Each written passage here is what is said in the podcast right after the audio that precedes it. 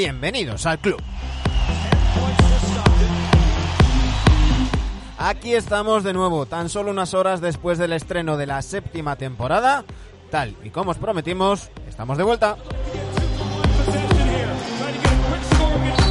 Y es que en el programa de ayer lunes nos fuimos hasta la hora y media. Teníamos la entrevista de Len Elmore ya grabada y queríamos que la disfrutarais bien. No queríamos daros ahí un tochazo. Así que en este capítulo lo que os traemos es la entrevista con esa leyenda del ABA y de la NBA.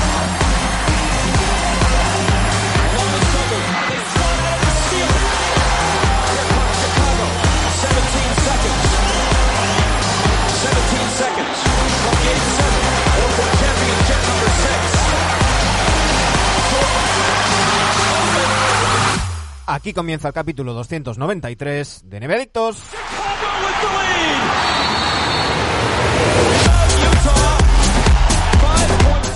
Y como os decía, lo hacemos con esa entrevista que grabamos con Len Elmore, toda una leyenda de la ABA y de la NBA, un mítico jugador, mítico pivot que, que ha sido de, de, todo, ha sido desde, desde comentarista de televisión, fiscal, abogado, profesor universitario y que eh, en su trayectoria ABA y NBA estuvo eh, primero en la ABA en los Pacers, eh, luego jugó también en los Kansas City Kings, los Milwaukee Bucks, los Nets y los Knicks. Luego terminó su carrera y se fue a la, a la abogacía. Luego estuvo comentando en la ESPN un tipo que, sabe mucho, un tío muy comprometido socialmente además y, y, que además lo sabe contar muy bien. Nos parecía interesante traer a, una de esas leyendas que tenemos que recordar y esta temporada en Evedictos vamos a hacer algún que otro especial acordándonos de la ABA y acordándonos de, de las leyendas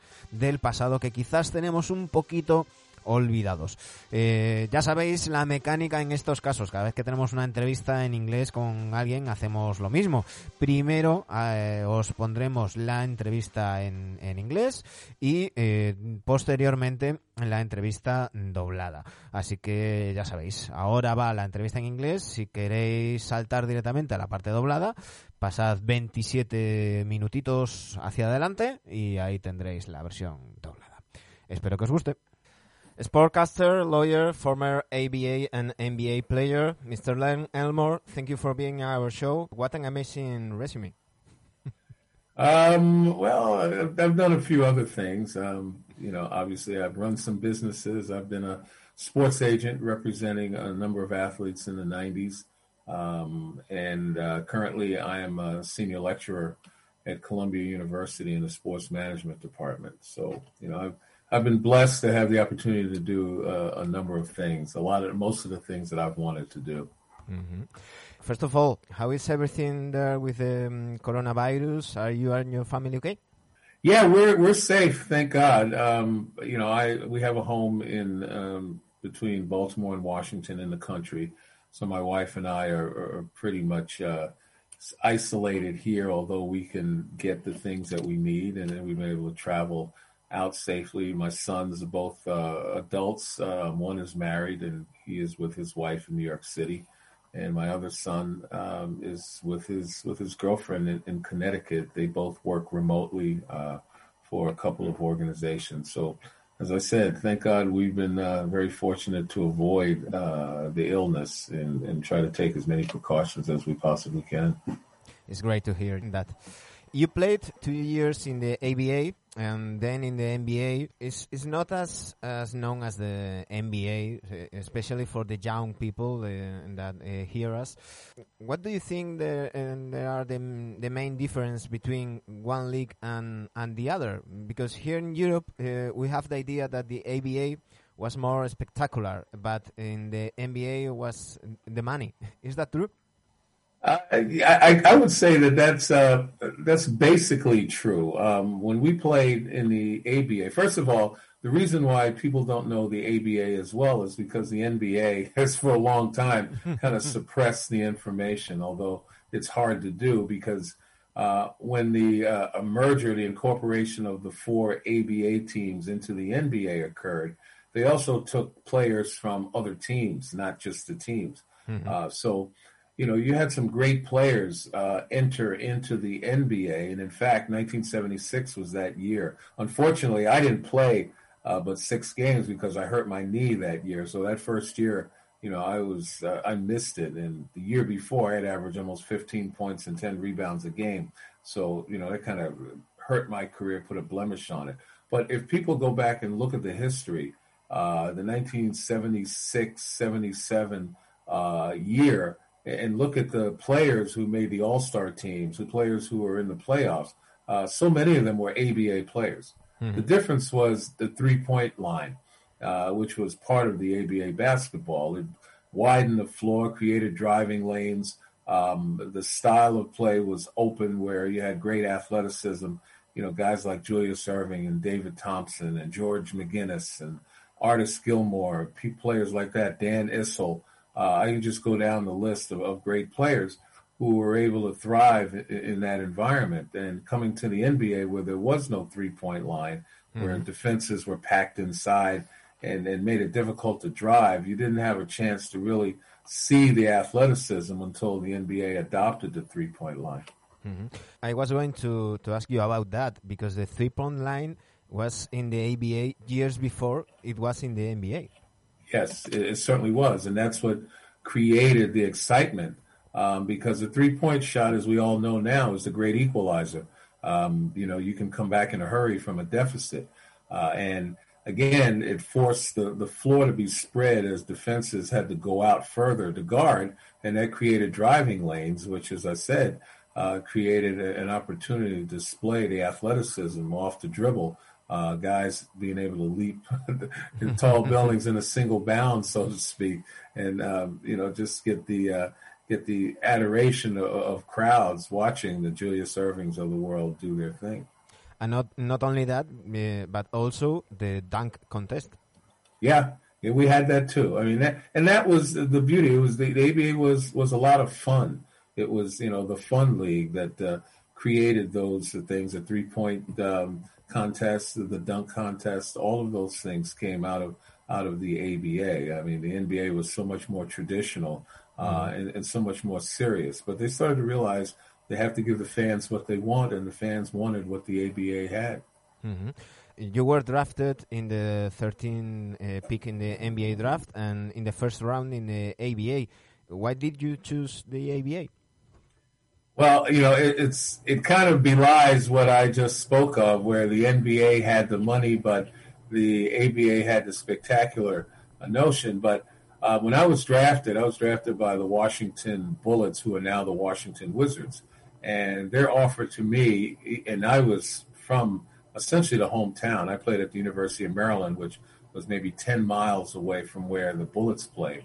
But the offer to me was a three-year deal only two of them guaranteed at a certain amount of money, whereas the Indiana Pacers offered me a six-year deal, all guaranteed at more money.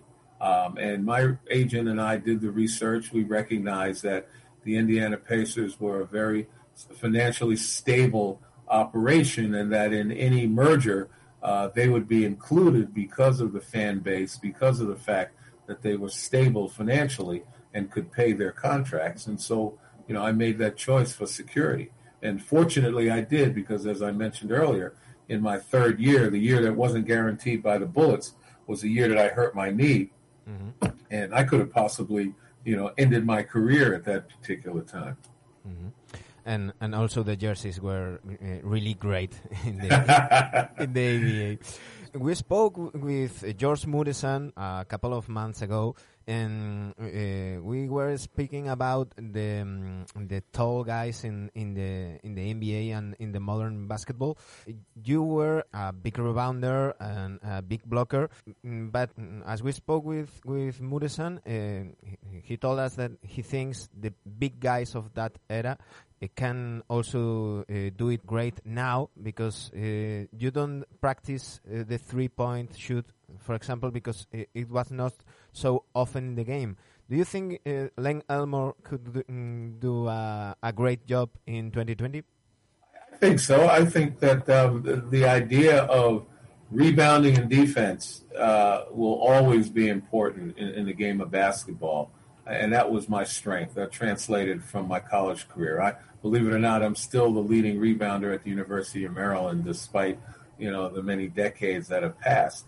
Um, I, I, think today's big men are so focused on stretching the floor. You know, you hear the the, the, the uh, categories of stretch four and a stretch five, stepping out and shooting jump shots. Um, you know, we didn't do that because we didn't have to.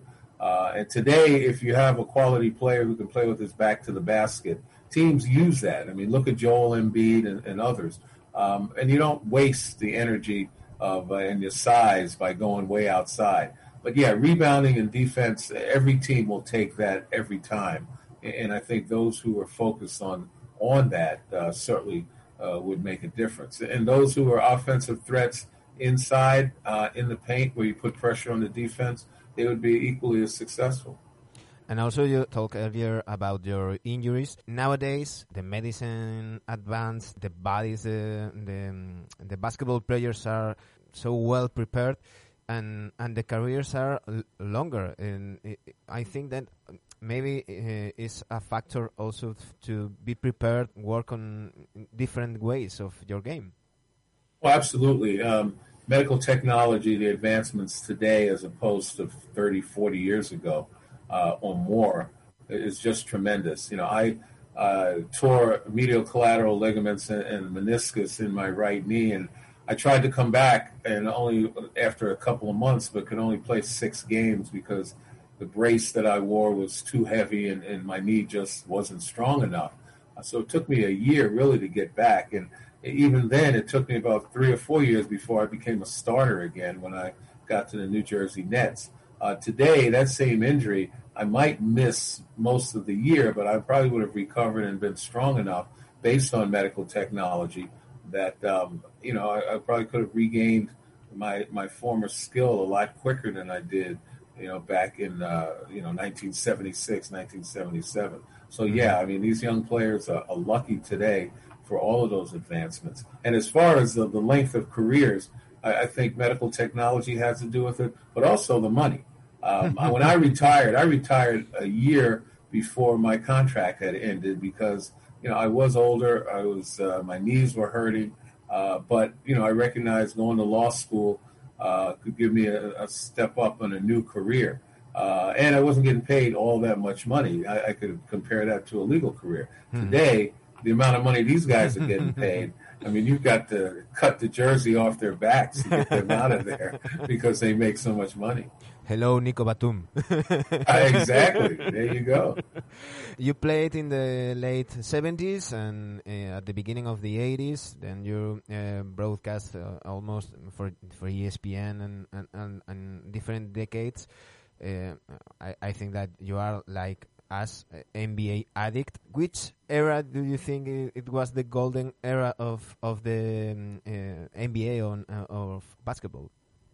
Well, I, I think from a um, from a viewer's standpoint, I, I, think the golden era probably uh, by comparison to today, and, and, I say today because you've got more uh, ways to watch the games. Not only can you watch it on standard television, but um, you can watch it on social media. Uh, it's streaming um, on on various entities, and the broadcasts are far more frequent overseas, particularly in Europe and in Asia. Uh, so, from a business standpoint, this is the golden age. Uh, from a basketball and a skill standpoint, and the way I appreciate it, you know, I could certainly say the eras I the era I played in could be considered that. But as far as a skill standpoint, I think the peak was uh, when Michael Jordan peaked and, the players who played during those times, you know, mm-hmm. Karl Malone, John Stockton, Michael Jordan, Scott Pippen, um, you know, Patrick Ewing, people like that. Uh, you know, I, I, think that they had an abundance of, of, outstanding players, of Hall of Fame caliber players. And, um, you know, the game was still competitive, the game was still serious, and uh, the skill level was still high.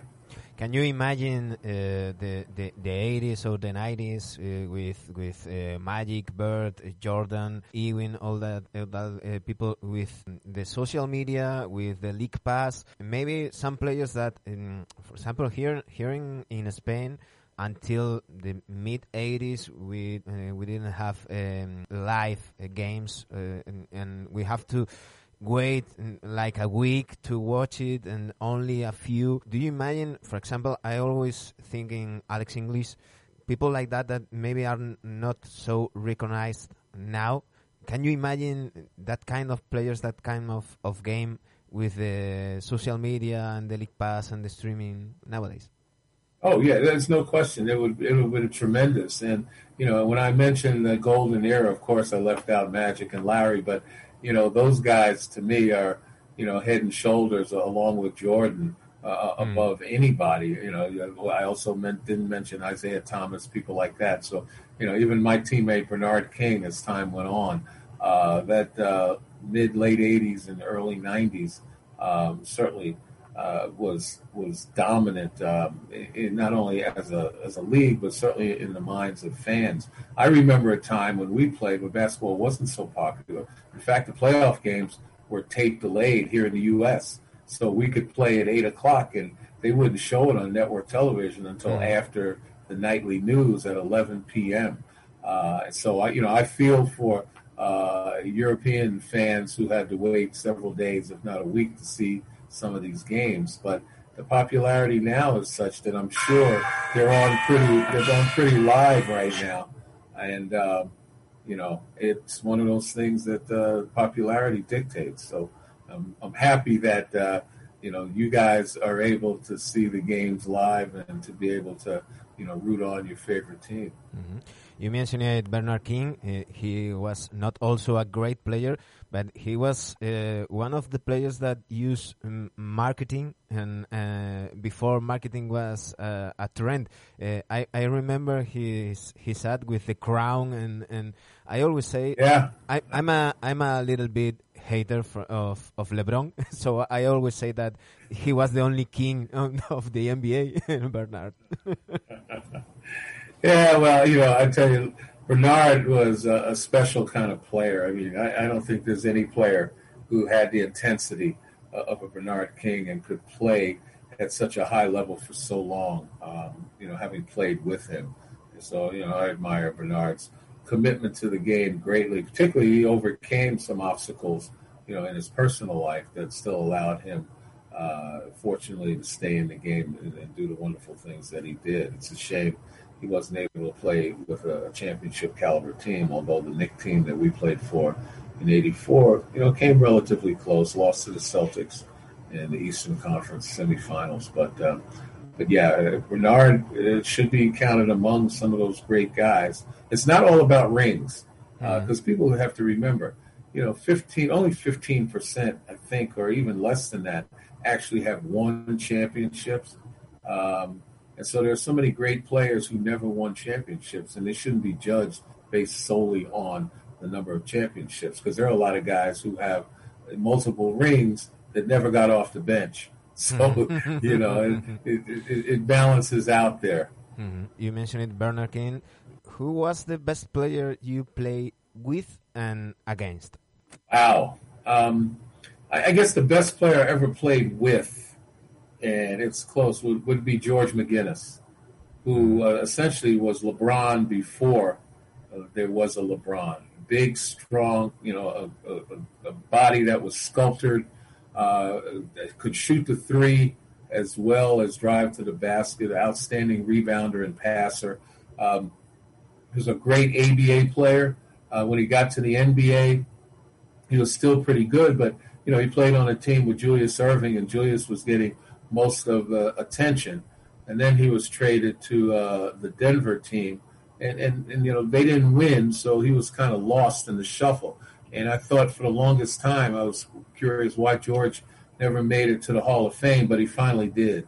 Hmm. Um, so, you know, people people need to look up George McGinnis and really understand the legend of him. Um, the guy, the toughest guy I ever played against. You know, obviously I've played against all the great big men. I've had to guard them, um, Kareem Abdul-Jabbar, Bob Lanier, uh, Artis Gilmore was, was, so tough as well. Um, uh, so you know, I, would place all of them. I think Kareem obviously was the, the greatest player that I ever matched up against. Um, of course, I'm six nine. I was a smallish center, so it was hard for me. I, I couldn't match up to them face to face, so I had to do things like sneak around and steal the passes, front them, block them out the, the one thing I would say about Kareem, as great as he was, he never blocked out. So I had games where I could get six or seven offensive rebounds, but you know it didn't always help us win. it's in in the news the, the supermax agreement of Giannis Antetokounmpo. I think it's it's very important for the small markets and for the um, sake of of the league that this kind of players start again to stay for longer periods in the same team. Do you think it's important uh, to the fans to attach to a team because it was important that at some point the empowerment of the players, but without giving away any power of the players, you can make it easy for the small markets, like uh, for example, exceptions for the cap if the player is some, for example, ten years or more in the same team or or something. Do you think mm. it's so important that Giannis stays in in Milwaukee? Oh, it's not without question. It's important, and a lot of it has to do with competitive balance. You know, I for one kind of soured on the NBA when you know guys started developing these super teams um, you know, what LeBron did in Miami, um, what uh, Kevin Durant did going to Golden State, where you got three uh, superstars, sometimes four. You know, those super teams, they're not fun anymore. mm And I mm. know the reason guys do it is because they want to get a ring and, and they want to be recognized as a winner. And that's why I say we can't always measure people's success and their stature by how many rings they win. Uh, but to maintain competitive balance, uh, that way, you have teams like Milwaukee and others in the smaller markets who can compete uh, with the bigger market teams, um, the Los Angeles Lakers, uh, if you will, and, and, some of the other teams that have you know three superstars on that particular team. You know, I look at the Miami Heat and the way they're developing their young players, you know, they're going to be a force to rec- be reckoned with uh, unless they lose some of those guys. But I like the fact that they developed them from scratch, from the draft, or, or from free agency, um, young players that aren't really known. The ones who develop their teams from uh, the top level of free agency and bring the superstars together, three and four, you know, while they may be fun to watch, it gets boring after a while. Hmm. And, and, that's what the NBA can't afford to get boring. So, yeah, having small market teams that have a star or two to build around keeps them uh, in competition to win a championship and it keeps the fans' interest. Hmm. Obviously, uh, we have to speak about Black Lives Matter. You are very active socially, and I, I follow you on Twitter. Eh, you just have the, the elections. Now it seems finally Trump is going out of the of the White House. Mm, do you think that things are changing, and how do you uh, saw the um, all the things that the NBA players did on the um, Orlando bubble? Well, first of all, I, would say that things are changing, but this is just a, a mere beginning. Um, there are so many things in America we are still divided. Um, even though Trump is gone, his legacy remains. Uh, there's so many people who believe in these stupid conspiracies and, you know, and, and obviously still hold the, the racist ideas, uh, you know, the misogynist ideas uh, that unfortunately are, are, spun out by those uh, conspiracies and, and, other things. But, you know, I, I think the change always starts at the top and I think if uh, the Biden administration can start focusing on um, the needs of both, you know, all races uh, economically, because um, when you raise the boats of everyone economically, you have far less issues uh, with regard to race and gender. Um, but I also think state and local governments in the United States have to recognize that, you know, the police sometimes have too much authority mm-hmm. and have gotten away with, with too many crimes. I'm a former prosecutor, and I prosecuted police misconduct uh, way back 30 some odd years ago, and it's sad to see much of the same is occurring today, so there hasn't been a change. Uh, so hopefully, this administration can lead the change in, help people reimagine policing. Because throughout the history of America, uh, law enforcement has been the tool to subjugate uh, people of color, mm-hmm. including black people and indigenous people and, and, and Latinos. Um, and, and we have to change that. I, I, I think that, um, you know, there are ways to utilize funds that, you know, can continue to give police authority, but also hold them accountable uh, more so for the, the crimes that they commit, but, but go unpunished. And I think that's at the crux of it.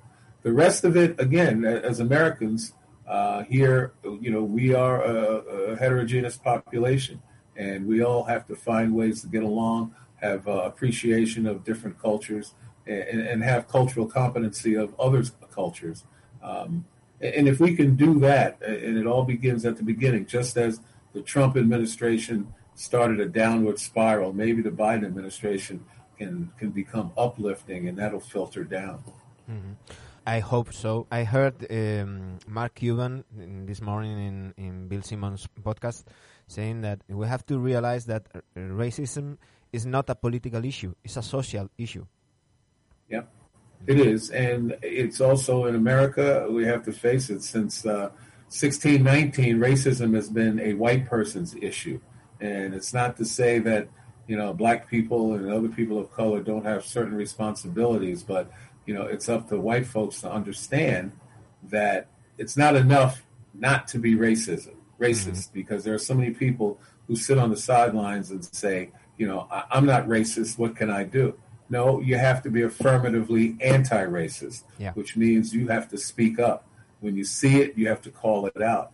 Uh, when you feel it, you have to admit it and, and make change. Uh, the systemic racism that has affected you know, black people in America for so long, you know, has to come to an end. Otherwise, we'll never get rid of uh, the issues that we have today, and we'll never bring out the equality and the, um, the, the equity that we certainly need for America to fulfill its promise of uh, freedom for all. That's why the platform of the basketball players and not only black players but also white players uh, mm, speaking against racism is so important. Yeah, I mean, and, and again, that, that's the beauty of it. And even throughout sports, there have been activist uh, players, both black and white, who have, you know, stood on the right side of history and spoke out against racism and sexism. And we need, continue to need that right now. Allies are, are so important. Um, and, you know, I'm happy to see that uh, there are so many of them coming out of pro sports because they're admired. They have these huge social platforms in which to speak out, and hopefully they'll use them correctly. Uh, is there more that they can do? Probably, but they have to discover that because it's not really incumbent on any one individual to stand up for these principles, stand up for these values, or to stand up for their race. However, should they choose to do so, which I hope they do, they can recognize they have a vast amount of power uh, in unity, and you know they can use that power to to affect positive change. Mm-hmm. We expect the, the, things to change faster and faster. It's it's a need. Uh, Len, it it was a, a pleasure speaking with you, but I have to to ask you before you go two questions. First of all, sure. who do you think it's going to win the 2021 uh, title, and which team you want to win? Well, honestly, uh, I'll answer the last question first. I, I don't really care. I like to see entertaining competitive basketball. I mean, there's there's no two ways about that. Um, as far as who will win, um, I still think that the Lakers have to be the odds-on favorite mm-hmm. uh, until you know LeBron and uh, and, and some of the other guys, you know, Davis and those guys, until they're on crutches or in wheelchairs, they, they have to be the favorites. But watch out for teams like Dallas, Miami, and Denver, who uh, you know have found ways to to be competitive mm-hmm. and have grown with their younger players. Um, I would even say Boston now that they're refurbished, um, I, I, think that they have a chance to, to win it as well. So I'm just looking forward to a competitive season. Uh, we are looking forward to. Len, it was a pleasure. Uh, here have uh, you have your your home. So uh, whenever you want, here will be for you.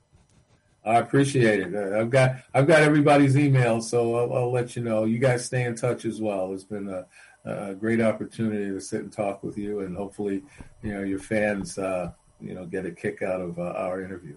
And and also you spoke uh, about McGinnis uh, and and also uh, Bernard King. Uh, so many players in this season uh, we are going to do some specials especially for the younger uh, listeners to to know all that uh, players that maybe are a kind of forgotten now and we want to, to remember. And you will be in, in that Thanks. History is great to know and understand. Ahí teníais la entrevista con Len Elmore. Eh, bueno, como siempre, perdonad mi, mi, inglés macarrónico y todas las patadas que le pego al diccionario de la lengua de, de Shakespeare.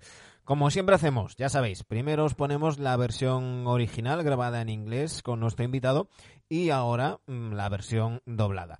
También, como siempre os digo, perdonad si hay alguna traducción que está hecha, como decimos por aquí, de aquella manera. Ya sabéis que uno no se dedica a eso, pero bueno, eh, espero que, que lo sepáis entender. Os dejo con la entrevista mm, con Len Elmore, en esta ocasión doblada al castellano.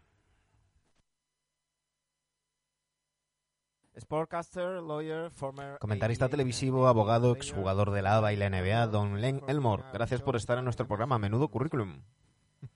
Um, well, I've done a few other things. Um, bueno, he hecho algunas cosas más. He tenido algunos negocios, fui agente y representé a algunos deportistas en los 90. Ahora soy profesor en la Universidad de Columbia en el departamento de Sports Management. He tenido la suerte de hacer muchas cosas, casi todas las cosas que quise hacer.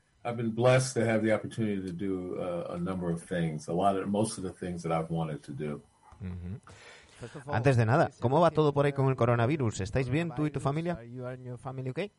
Yeah, we're we're safe, thank God. Um, you know, I we have a home in um, Sí, estamos bien, gracias a Dios. Tenemos una casa entre Baltimore y Washington en el campo, así que mi mujer y yo estamos básicamente aislados aquí. Aunque podemos conseguir todo lo que necesitamos y podemos salir de modo seguro. Mis hijos son los dos adultos, uno está casado y está con su mujer en Nueva York y mi otro hijo está con su novia en Connecticut. Los dos teletrabajan, así que como dije, gracias a Dios hemos tenido la suerte de evitar la enfermedad y tomamos todas las precauciones que podemos. Uh, as I said, thank God we've been uh, very fortunate to avoid uh, the illness and, and try to take as many precautions as we possibly can. It's great to hear that. Es genial oír eso. Eh, jugaste dos años en la ABA, luego en la NBA. La ABA no es tan conocida como la NBA, especialmente para nuestros oyentes más jóvenes. ¿Cuáles crees que eran las principales diferencias entre una liga y la otra? Porque aquí en Europa tenemos la idea de que la ABA era más espectacular, pero que la NBA era donde estaba el dinero. was more NBA was the money. Is that true?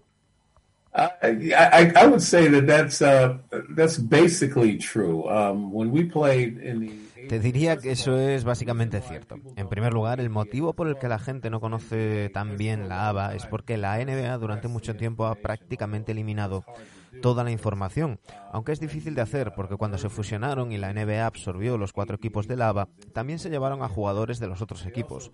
Así que tienes algunos grandes jugadores entrando en la NBA en el año 1976.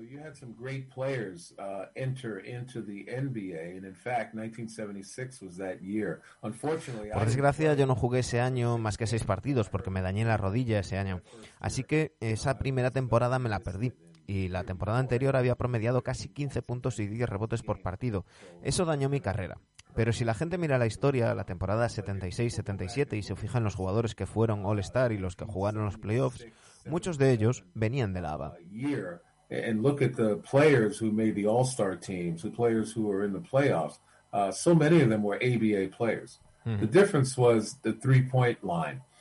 Uh, hmm. uh, basketball. La diferencia era la línea de tres puntos, que era parte del baloncesto ABA. Anchaba el campo, creaba espacios para penetrar y el estilo de juego era muy abierto. Tenías grandes atletas, tíos como Julius Irving, David Thompson, George McInnes, Artis Gilmore, Dan Issel La lista de grandes jugadores que eran capaces de penetrar y, y llegaron a la NBA, donde no había la línea de tres. Las defensas estaban encerradas ahí dentro, haciendo difícil penetrar. No hubo oportunidad de ver su físico hasta que la NBA adoptó la línea de tres.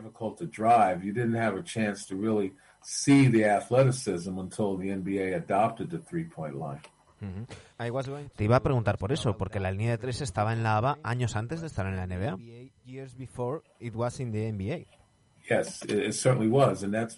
Sí, así es, y eso creaba la expectación, porque la línea de tres es un gran igualador. Puede remontar rápidamente una desventaja y de nuevo obliga a ampliar la cancha. Las defensas tienen que salir más lejos, eso crea espacios para penetrar y eso da la oportunidad de desplegar el físico tras, tras driblar. Tíos que saltaban muchísimo y se levantaba la admiración del público viendo a los Julius Irving del mundo hacer sus cosas. guys to leap tall in a single bound, so to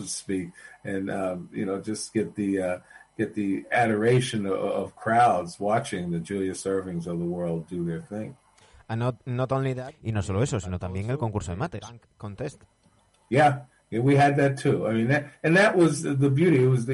Sí, teníamos eso también y esa era la belleza del ABA. Era muy divertida. Era la liga divertida que creó todas esas cosas. La línea de tres, el concurso de mates, todas esas cosas llegaron del ABA. La NBA era mucho más tradicional, mucho más seria, pero se empezaron a dar cuenta de que tenían que darle a los aficionados lo que querían y los aficionados querían lo que tenían en la ABA. You were drafted in the 13 Fuiste drafteado en el puesto 13 en el draft de la NBA y en primera ronda de Lava. ¿Por qué te elegiste Lava? Bueno,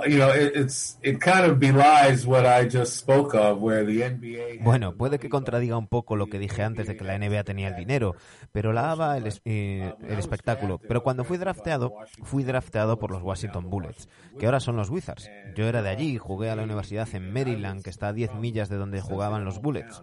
Me ofrecieron un contrato de tres años, solo dos de ellos garantizados, y una cantidad de dinero.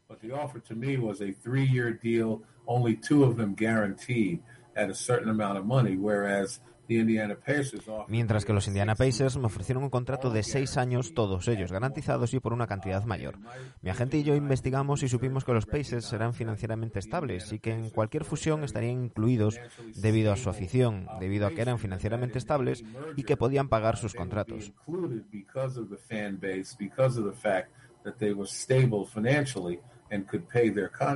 Así que tomé esa decisión por seguridad. Y afortunadamente lo hice, porque como te conté antes, en mi tercer año, el que no estaba garantizado en los bullets, fue cuando me dañé la rodilla y mi carrera se podría haber acabado en ese momento.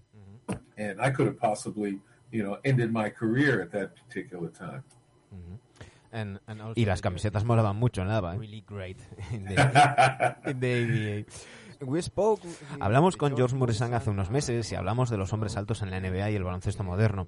Tú eras un gran reboteador y taponador. Hablamos con Muresan y él nos decía que piensa que los hombres altos de entonces lo podrían hacer muy bien también ahora. Porque, por ejemplo, entonces no practicabais los triples porque no se usaban tanto. ¿Crees que Len Elmore podría hacer un gran trabajo en 2020?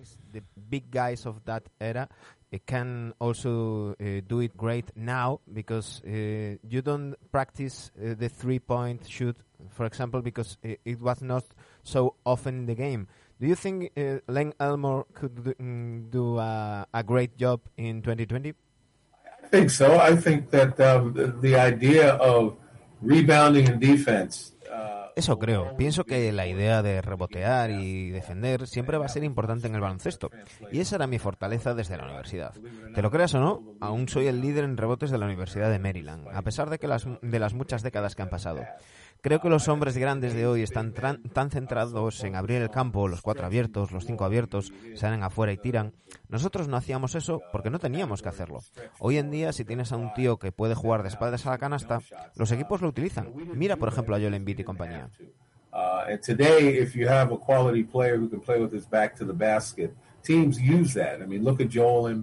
y no malgastas energía y tamaño sacándolos fuera. Pero rebote y defensa es algo que los equipos siempre van a querer. Y creo que los que se centran en eso marcan la diferencia. Y aquellos que son amenazas ofensivas interiores en la pintura presionan a las defensas y tendrían éxito también.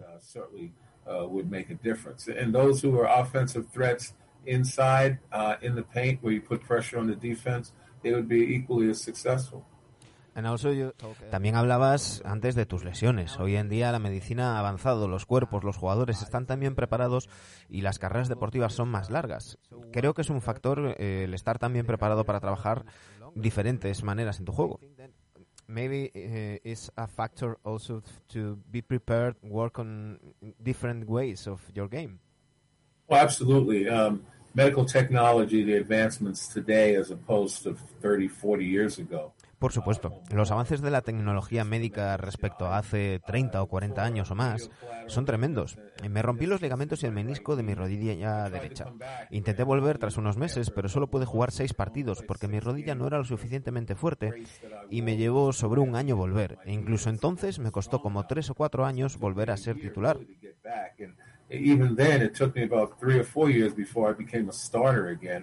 Cuando llegué a los New Jersey Nets. Hoy en día, con esa misma lesión es posible que me perdiera casi toda la temporada, pero podría volver recuperado por completo y podría volver a mi estado de forma anterior mucho más rápido de lo que lo hice entonces en la 76-77.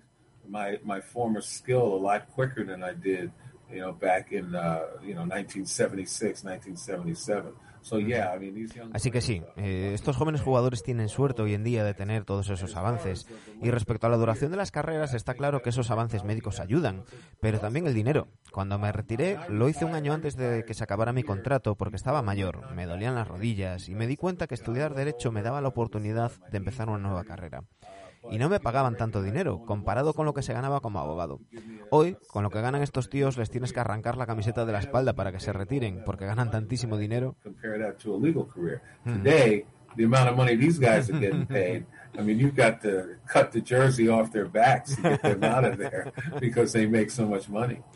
Hello, Hola, Nico Batum. Exacto, ahí lo tienes. Jugaste a finales de los 70, en los 80, comentaste en televisión para ESPN en diferentes décadas. Creo que eres, como nosotros, un NBA adicto. ¿Qué época crees que fue la época dorada de la NBA del baloncesto? As NBA addict, which era do you think it, was the golden era of, of the mm, eh, NBA on, uh, of basketball? I, think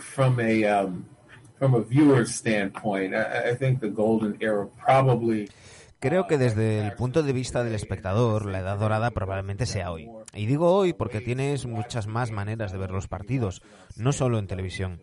También en redes sociales, por streaming y se televisan muchos más partidos, particularmente en Europa o Asia. Así que desde ese punto de vista, esta época es la época dorada. Desde el punto de vista de baloncesto y habilidades en la manera en que yo lo valoro, podría decir que la época en la que yo jugué podría ser considerada así.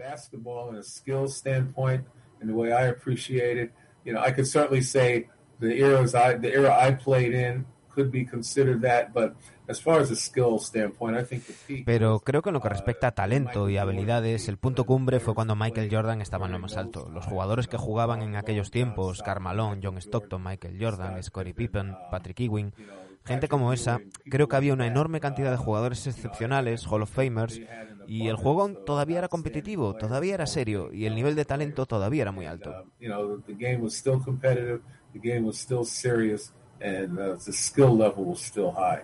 Can you imagine, eh, ¿Te puedes eh, imaginar el baloncesto de los 80 y los 90, los Magic, Bird, Jordan, Ewing, toda esa gente con las redes sociales, con el League Pass? Aquí en España, por ejemplo, hasta mediados de los 80 no había partidos en directo, había que esperar como una semana para verlos y solo unos pocos. ¿Te imaginas? Siempre pienso en Alex English, por ejemplo, a ese tipo de jugadores no tan reconocidos hoy en día. ¿Te imaginas ese tipo de jugadores y ese tipo de juego lo que serían con redes sociales y el Pass hoy en día? Do you imagine, for example, I always think Alex English, people like that that maybe are not so recognized now. Can you imagine that kind of players, that kind of, of game with the social media and the league pass and the streaming nowadays? Oh, sí, no hay duda. Hubiera sido tremendo. Y cuando mencioné la época dorada me dejé fuera a Magic y a Larry. Eh, y esos tíos para mí están al mismo nivel que Jordan, por encima de cualquiera. Tampoco mencioné a Isaiah Thomas y gente así. Incluso mi compañero de equipo, Bernard King, desde mediados de los 80 a principios de los 90 fue dominante, no solo en la liga, uh, sino en la mente de los aficionados uh, was was dominant, como um, not only as a, as a league, fans. Recuerdo jugar en una época en la que el baloncesto no era tan popular e incluso los partidos de playoff se emitían en diferido aquí en Estados Unidos. Jugábamos a las 8 y no se, no se emitían hasta después de las noticias a las 11 de la noche. Así que entiendo a los aficionados europeos que tenían que esperar ya no días, sino incluso una semana para ver esos partidos. La popularidad es tan alta ahora que todo es en directo. Es una de esas cosas que vienen con la popularidad. Y estoy feliz de que podáis ver los partidos en directo y animar a vuestro equipo favorito.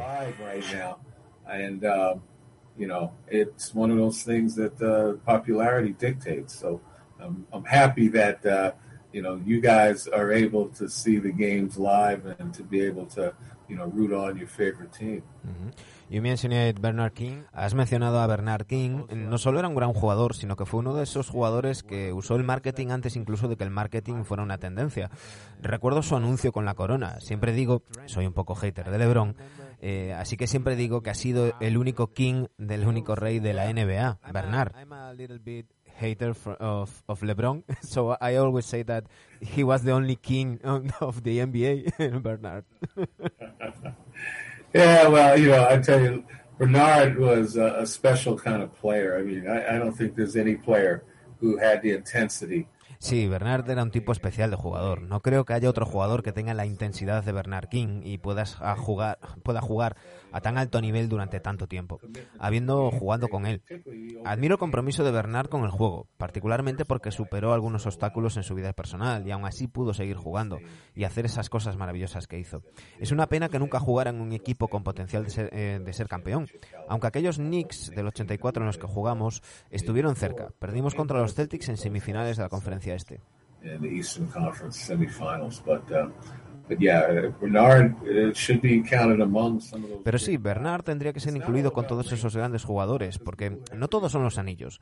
La gente tiene que recordar que solo el 15% o incluso menos de los jugadores NBA han ganado campeonatos. Hay grandes jugadores que nunca ganaron campeonatos y no se les puede juzgar basándonos solo en el número de campeonatos, porque hay muchos tíos con varios anillos que nunca salieron del banquillo, así que ya sabes, el equilibrio está ahí so mm-hmm. you know it, it, it, balances out there. Mm-hmm. You mentioned Bernard King. Has mencionado a Bernard King. ¿Quién ha sido el mejor jugador con el que y contra el que has jugado? Um, I, I guess the best player I ever played with, and it's close, would, would be George McGinnis. Supongo que el mejor jugador con el que jugué es Josh McGuinness, eh, que básicamente era LeBron antes de que hubiera un LeBron. Grande, fuerte, un cuerpo esculpido, podía tirar de tres, penetrar a canasta, gran reboteador y pasador, un gran jugador ABA.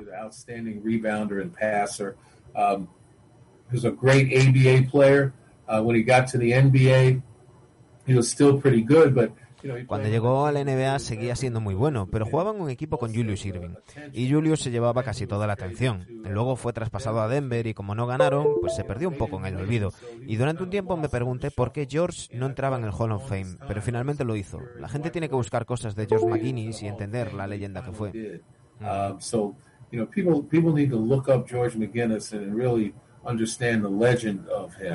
Mm.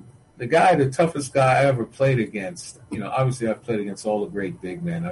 mejor tío contra el que jugué, mm, jugué contra todos los grandes hombres altos. Tuve que defenderlos. Eh, Karim Abdul-Jabbar, Bob Lanier, Artis Gilmore, que era tan duro también. Jugué contra todos ellos y creo que Karim fue el mejor jugador contra el que me enfrenté. Um, Mido 206, era un pivot pequeño, era difícil para mí, no podía enfrentarme cara a cara con él, así que tenía que hacer cosas como escabullirme para robar el balón por delante, bloquear los pases antes de que le llegaran. Lo que tengo que decir es que Karim es que por grande que fuera, nunca cerraba el rebote, así que tenía partidos en los que podía coger seis o siete rebotes ofensivos, aunque eso no siempre nos servía para ganar. In, the news, eh, agreement Está en las noticias el acuerdo para la renovación por el super máximo de Giannis Antetokounmpo. Creo que es muy importante para los mercados pequeños y por el bien de la liga que este tipo de jugadores empiecen de nuevo a estar más tiempo en sus equipos. ¿Crees que es importante para los aficionados para pegarse a un equipo? Porque hubo un momento en que era importante dar poder a los jugadores, pero sin quitarle poder a los jugadores puedes ponérselo más fácil a los mercados pequeños, como por ejemplo con excepciones en el límite salarial si el jugador lleva 10 años o más en el, mismo equipo. ¿Crees que es tan importante que Giannis se quede en Milwaukee? Like, eh, for example, exceptions for the cap if the player is some, for example, 10 years or more in the same team or, or something. Do you think mm. it's so important that Giannis stays in, in Milwaukee? Oh, it's not without question. It's important, a lot of it has to do with competitive balance. You know, I, for one, Sin duda es importante. Tiene mucho que ver con equilibrio competitivo. A mí, por ejemplo, me aburrió un poco la NBA cuando se empezaron a crear esos super equipos. Lo que hizo LeBron en Miami, Kevin Durant yéndose a Golden State. Tienes tres o cuatro estrellas en cada equipo. Esos super equipos no son divertidos. Sé que la razón por lo que lo hacen es porque estos tíos quieren un anillo y quieren ser reconocidos como ganadores. Y es por lo que digo que no siempre podemos medir el éxito de la gente y su estatus por cuántos anillos ganan. stature by how many rings they win.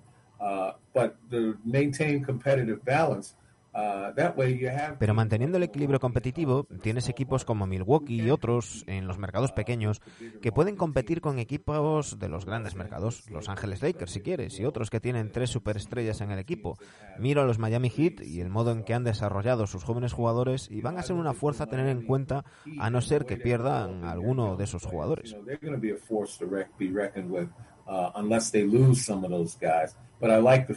Pero me gusta que los hayan desarrollado desde el principio, desde el draft, o desde la agencia libre, jóvenes jugadores desconocidos.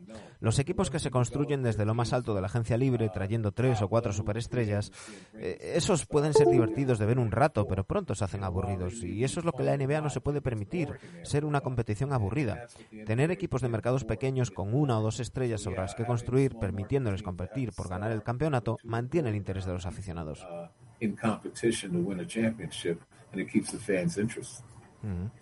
Obviously, eh, we have to speak about Black Lives Matter. Obviamente tenemos que hablar de Black Lives Matter. Eres muy activo socialmente, te sigo en Twitter. Habéis tenido elecciones. Parece que finalmente Trump se va de la Casa Blanca. ¿Crees que las cosas están cambiando? ¿Y cómo viste todo lo que los jugadores hicieron en la burbuja de Orlando? how do eh, um, all the things that the players Orlando antes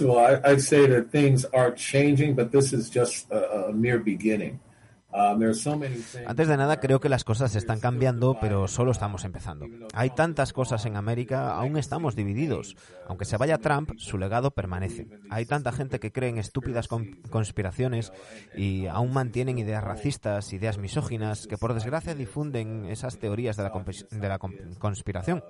Creo que el cambio siempre empieza desde arriba y creo que si la administración Biden empieza centrándose en las necesidades de todas las razas, eh, económicas, por ejemplo, eh, porque si te centras en los problemas económicos de todo el mundo, hay menos problemas en términos de raza o género. Y también creo que las administraciones locales y estatales tienen que reconocer que la policía a veces tiene demasiada autoridad y salen impunes de demasiados crímenes.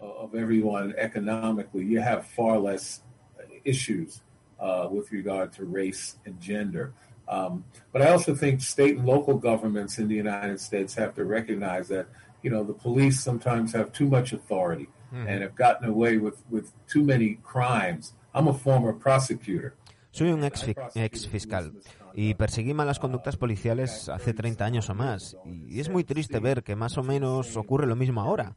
No ha habido cambios y espero que esta administración pueda liderar el cambio y se pueda reimaginar la policía. Porque a lo largo de la historia de América, la policía ha sido la herramienta para subyugar a la gente de color, negros, indígenas, latinos. Y tenemos que cambiar eso. Creo que hay maneras de utilizar los fondos para que los policías, sin perder autoridad, respondan ante los crímenes que cometan. Y por lo demás, los americanos somos una población heterogénea y todos tenemos que encontrar maneras de convivir, apreciar las distintas culturas y comprender las culturas de los otros. Si podemos hacer eso, todo comienza. La administración Trump comenzó una espiral negativa, quizás la administración Biden puede iniciar una positiva.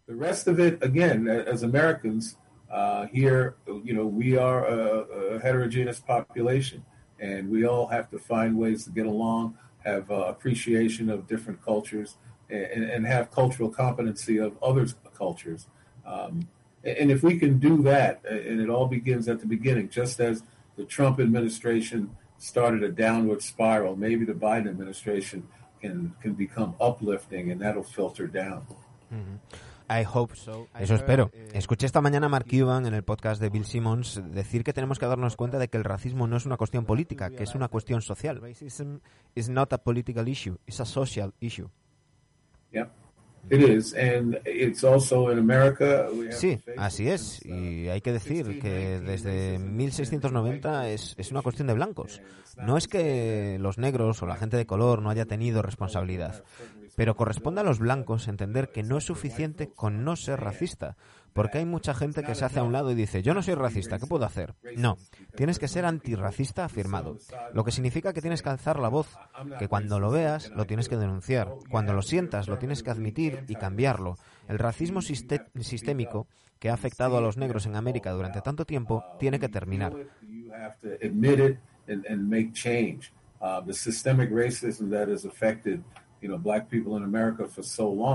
De otro modo, nunca nos libraremos de los problemas que tenemos hoy. Seremos incapaces de alcanzar la igualdad y la equidad, y será imposible que América cumpla su promesa de libertad para todos.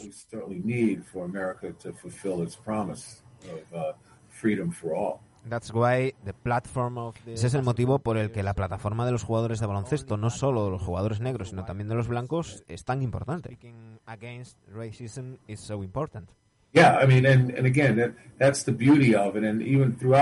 Claro, eso es lo bonito. En diferentes deportes, jugadores negros y blancos colocándose en el lado correcto de la historia y plantándose contra el racismo y el sexismo. Y seguimos necesitando eso ahora. Los aliados son tan importantes y estoy muy contento de ver tantos desde deporte profesional porque son admirados, tienen muchos seguidores y esas plataformas desde las que hablar y espero que las usen correctamente. ¿Podrían hacer más? Probablemente, pero lo tiene que descubrir cada uno.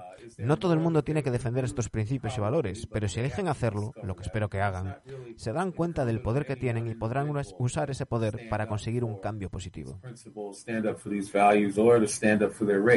However, should they choose to do so, which I hope they do, they can recognize they have a vast amount of power uh, in unity, and you know they can use that power to to affect positive change. Mm-hmm. We expect Esperamos que las, que las cosas cambien cada vez más rápido, es una necesidad.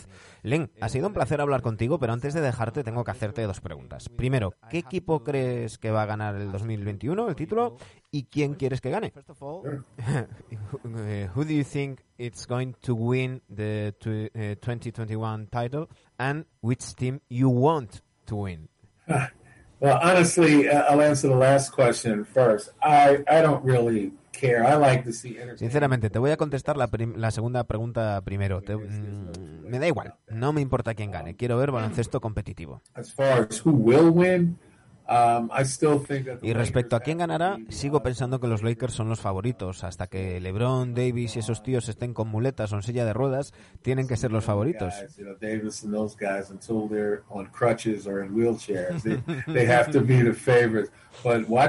Pero ojo con equipos como Dallas, Miami y Denver, que han encontrado maneras de ser competitivos y de crecer con sus jugadores jóvenes. Y también Boston, también creo que tienen posibilidades de ganar. Solo espero una temporada competitiva.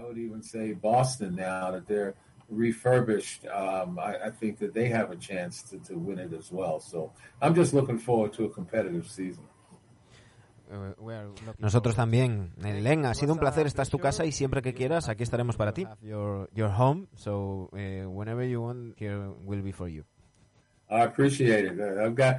Muchas gracias. Tengo vuestros emails, así que seguiremos en contacto. Ha sido una gran oportunidad charlar con vosotros y espero que le guste a vuestros seguidores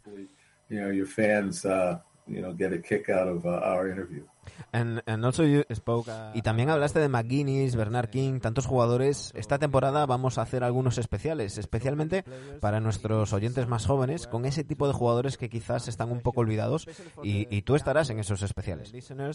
To, to know all that uh, players that maybe kind of forgotten now and we want to, to remember. And you will be in, in that specials. Thanks. History is great to know and understand. Es, es bueno porque sirve para entender el presente e incluso el futuro. Thank you very much, Len. Muchas gracias, Len. Un placer. Cuidaros. Ahí teníais la entrevista con Len Elmore. Espero que os haya gustado. Han dicho cosas muy interesantes. Eh, bueno, esperamos también vuestros comentarios, ya sabéis, siempre en Twitter, arroba rc en Instagram, arroba en Eh, estaremos pendientes, mm, como os decíamos ayer, en el estreno de la séptima temporada de ese especial que queremos hacer por Nochebuena. Esperamos poder grabarlo. Mientras tanto, sed muy felices y felices fiestas a todos.